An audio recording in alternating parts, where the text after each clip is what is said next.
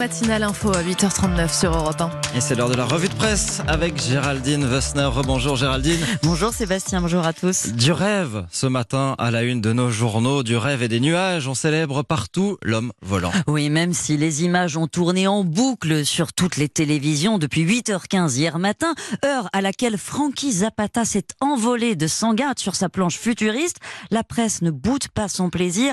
L'homme volant, vive Zapata, fascinant, titre vos journaux au-dessus de photos époustouflantes de l'athlète filant à toute allure, tel un héros de Marvel, écrit l'Est républicain vers l'Angleterre. Alors évidemment, il y a la prouesse technologique dont s'émerveille Hervé Chabot dans l'Union.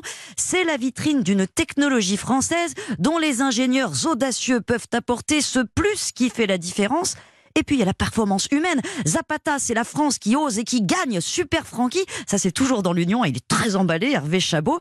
Quant à la dépêche du midi, elle se remémore les tentatives folles qu'on a vues euh, dans le passé de traverser la Manche. En aéroglisseur, en kayak, en aquacycle, en pédalo. Avouez que depuis l'avion de, Blériot il y a 110 ans, c'est de loin la traversée la plus classe. L'homme volant euh, n'est plus un fantasme de science-fiction, applaudit Frédéric Vézard dans Le Parisien. Ce vol fabuleux de nous nous redonne le droit euh, de rêver. Il nous fait un bien fou au moral, renchérit le Midi Libre, en cet été marqué euh, par bien trop de violence. Et c'est cette reconnaissance qui s'exprime finalement. Notre Icar marseillais nous élève au-dessus du malaise ambiant. Un malaise qui émane des pages de Libération ce matin. Oui, avec cette surprenante opération de com de l'IGPN, la police des polices, très critiquée après la publication euh, mardi d'une synthèse de son rapport sur l'opération menée le soir de la mort de Steve Canisso.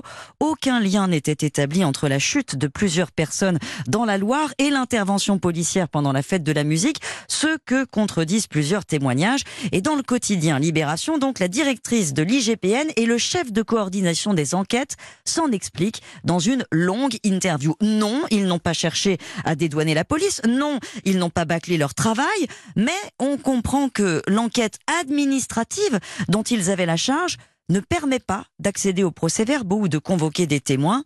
Ah bon s'étonne Alexandra Schwarzbrod dans son éditorial intitulé Malaise, justement. Mais pourquoi avoir publié ce rapport à ce stade alors? Pourquoi n'avoir pas attendu les éléments probants que devra apporter l'enquête judiciaire? Est-ce parce que le ministre de l'Intérieur, Christophe Castaner, s'est pousser du col, promettant toute la lumière, faire naître des attentes et puis les décevoir, il y a là au moins, juge le quotidien, un problème de communication. Problème d'autant plus délicat euh, que Christophe Castaner va devoir gérer la sécurité du G7 à Biarritz dans deux semaines.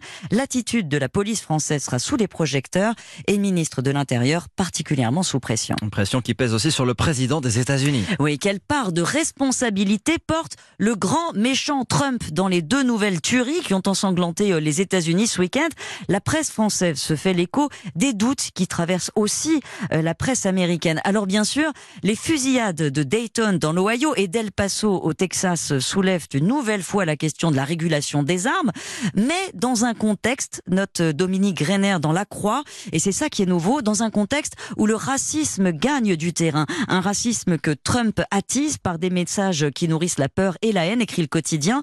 Or, plus les discours de haine se banalisent, plus certains esprits faibles se sentiront autorisés à commettre des, actes irréparables. C'est une spirale infernale que rien ne paraît vouloir briser et que l'ignorance alimente. Le tireur d'El Paso voulait en finir avec l'invasion hispanique un abruti fini, s'emporte Jean-Marc Chevauché dans le courrier Picard. Le Texas fut espagnol puis mexicain jusqu'en 1850. Tant que la peur et l'ignorance serviront de carburant au discours politique, le triste compteur du nombre de tueries, écrit la Croix, continuera de tourner et c'est peut-être ce qu'il y a de plus désolant. On comprend le désir de s'élever au-dessus de tout ça en, en, flyboard ou bien en partant en vacances, c'est plus simple pour certains et en lâchant prise. Oui, alors lâcher prise, c'est bien, il faut dormir, euh, rêver lire sur la plage, mais pas trop. Le Parisien relaye aujourd'hui le coup de gueule des policiers en charge de la surveillance des plages de Marseille. Depuis le début de l'été, ils ont déjà retrouvé, figurez-vous,